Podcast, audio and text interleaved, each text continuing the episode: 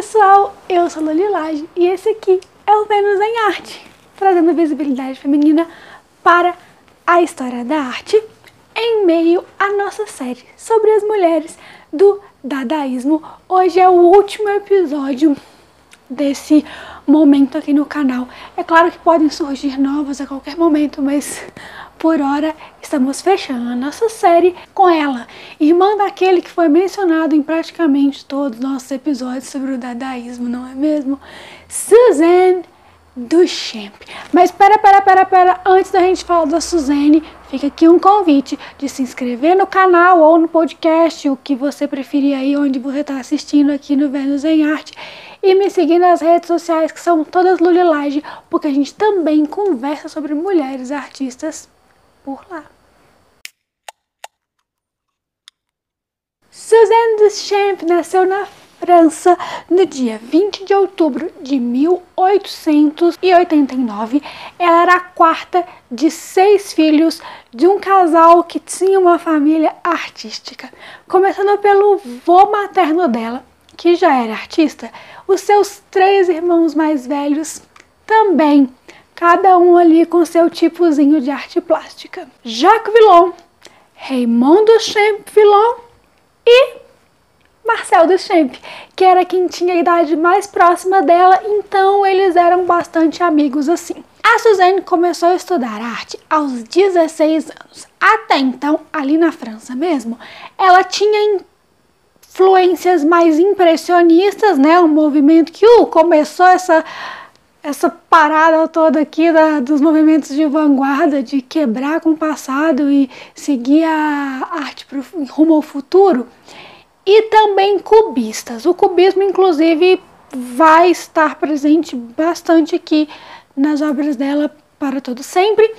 E aí, nessa época, ela até era amiga de um grupo de artistas ali na região que ela morava. Ela casou bem nova, aos 21 anos, mas esse casamento acabou rapidinho, nem, nem precisa constar aqui, já vamos passar para frente. E logo em seguida, ela foi para Paris, porque começou a Primeira Guerra Mundial e ela foi atuar como enfermeira na guerra. O primeiro marido dela era farmacêutico. E aí tá, ela estava lá em Paris, morando com o Duchamp. O Duchamp foi para Nova York para fugir da convocação da guerra, tava todo mundo tentando fugir ali. E um belo dia, limpando o apartamento do irmão dela, ela achou um dos ready-mades dele. O que, que é nos ready-mades, Luli? Já foi falado no nosso episódio sobre o Dada aqui, mas eu repito para vocês. Eram esses objetos que o Duchamp transformava em arte simplesmente mudando o contexto. Por exemplo, a fonte, que era um urinal, ele colocou no museu, pronto, arte. Isso que eram os ready-mades, vem de already made, ou seja, já tá pronto. Ela descobriu os ready-mades dele e ele começou a confiar mais nela para que ela pudesse começar a ajudar ele em pequenas coisas e tudo mais. Então foi aí, de repente, aleatoriamente, que ela estava mergulhada no movimento Dada também. Ela representava muito objetos mecânicos e tecnológicos na obra dela, tentando dar uma aparência meio humana, talvez, neles. É uma linguagem que foi conhecida como mecanomórfia esses objetos mecânicos se comportando um pouco como humanos com seus sentimentos e etc. E foi aí que o Duchamp ficou amigos lá em Nova York de um artista também francês que também estava fugindo da guerra chamado Jean Crotty. E Suzanne Crotty se conheceram rolou um lance, um romance ali, e de repente eles estavam lá produzindo também, meio que juntos, se influenciando, ele a ela e ela a ele também. Inclusive, foi nessa época que a Suzane teve um grande pontapé de produção. Ela produziu pra caramba. Várias das suas obras mais importantes estão nesse período, entre 16 e 21. Por aí, ela fazia muitas críticas à sociedade nas suas obras, que é uma característica do dadaísmo, mas ao mesmo tempo ela fazia uma coisa que o próprio momento ali de vanguarda criticava, que era ser inspirada pela pessoa com quem ela estava envolvida romanticamente. É um problema? Não é um problema. A inspiração vem de onde tiver que vir, gente. É isso aí. Mesmo porque em 1919, quando acabou a Primeira Guerra Mundial, ela e o Crotty se casaram. Então, dois artistas casados com um estilo bem parecido, ali no mesmo meio, com os mesmos ideais, é lógico que eles iam se influenciar. Eles exibiram do, em salões independentes de, de Paris. Eles não eram tão grupinho assim, tão da galera, mas eles estavam junto com o pessoal do Dada, tanto lá em Nova York, quando o Crowley estava lá, quanto indo para Paris também.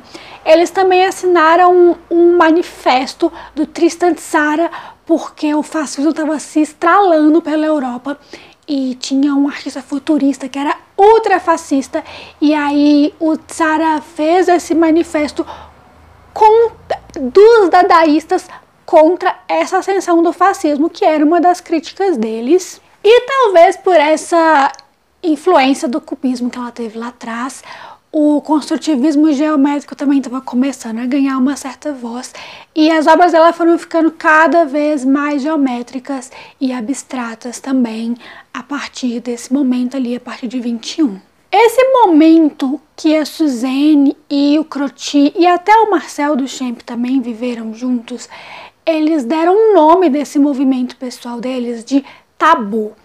Não é uma época da produção do Duchamp que falam muito sobre ela. É, os Redmade são muito mais conhecidos, mas eles tiveram uma exposição do tabu no mesmo lugar onde tinham exposições do Dada. Então é meio que o, o, o Dadazinho pessoal deles ali teve esse nome. E tinha uma abordagem um pouquinho mais ligada ao cotidiano mesmo deles. Com o tempo, principalmente depois da década de 1930, a Suzanne começou a participar de algumas exposições que eram voltadas para mulheres artistas, tanto artistas modernistas, pintoras em específico. Ela participou assim de algumas exposições já que focavam nas obras de arte feitas por mulheres. E depois, com o fim da Segunda Guerra Mundial, em 1945, ela entrou para a União das Mulheres Pintoras e Escultoras lá na França até que em 1963 ela foi diagnosticada com um tumor no cérebro e morreu logo em seguida que teve o diagnóstico. Foi assim, questão de mês mesmo. E foi super rápido. O Croti já tinha morrido na década de 50. Ele sofreu um ataque do coração e morreu.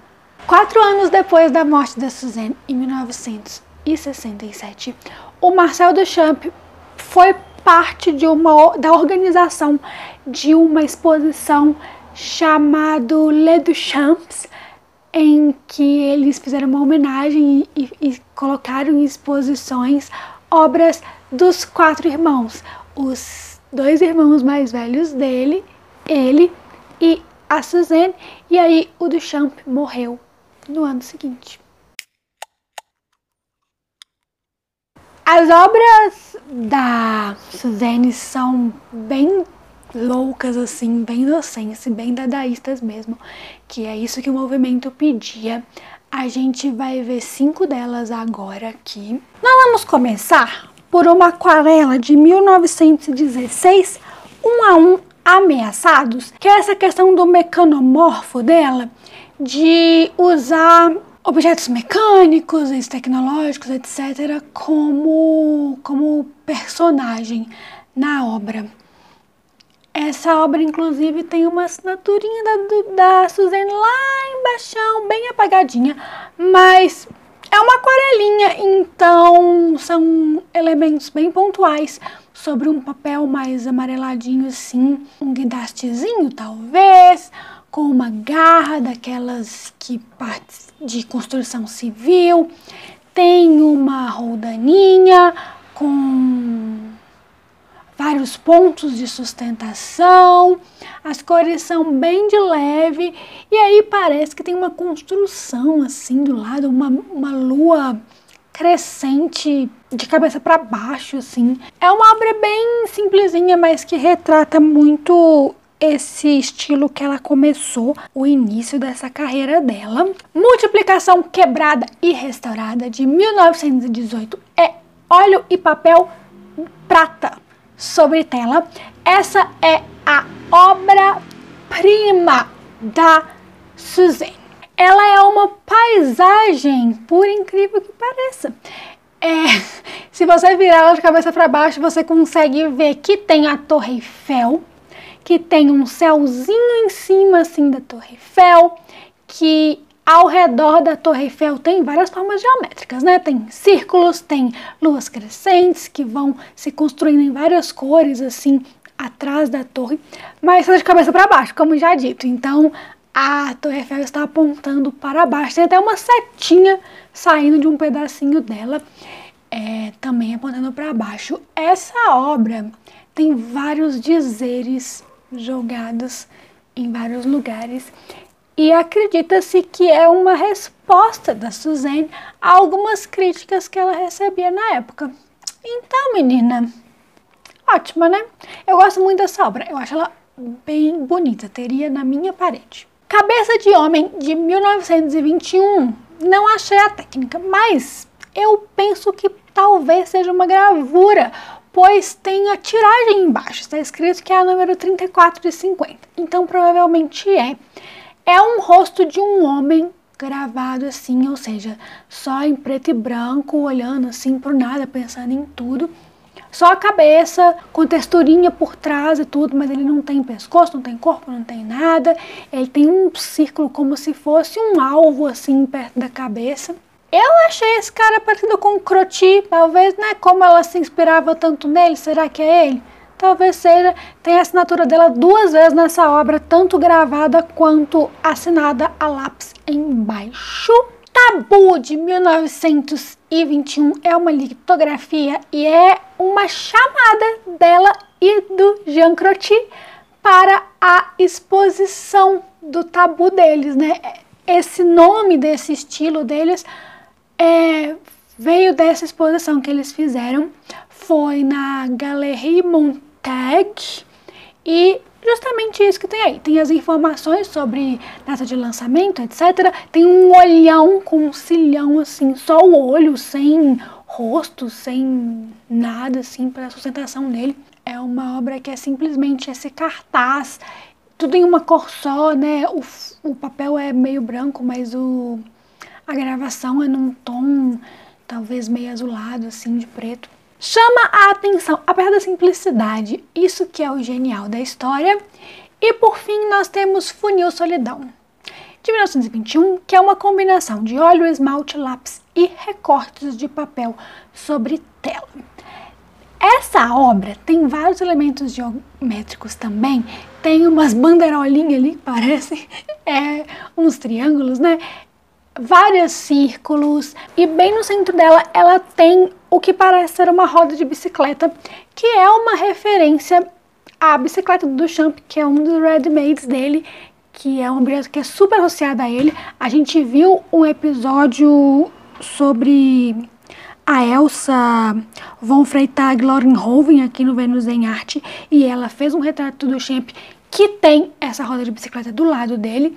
Então, é bem uma referência aí ao irmão dela mesmo e que mostra todo o estilo da Suzane, que é o sem sentido, que é as pessoas do cotidiano dela refletidas nessa arte e também os resquícios lá da época cubista dela quando ela estudava. Eu espero que vocês tenham gostado de conhecer Suzanne Duchamp, de conhecer o Dada, de conhecer essas cinco artistas incríveis que fizeram parte do Dada e fiquem de olho que com o fim do dadaísmo nós vamos começar a estudar aqui um movimento que nasceu assim por causa dele, assim, foi meio que uma ramificação. Ele, o surrealismo. Nos vemos em breve para essa jornada surreal que vai ser. Até lá. Tchau.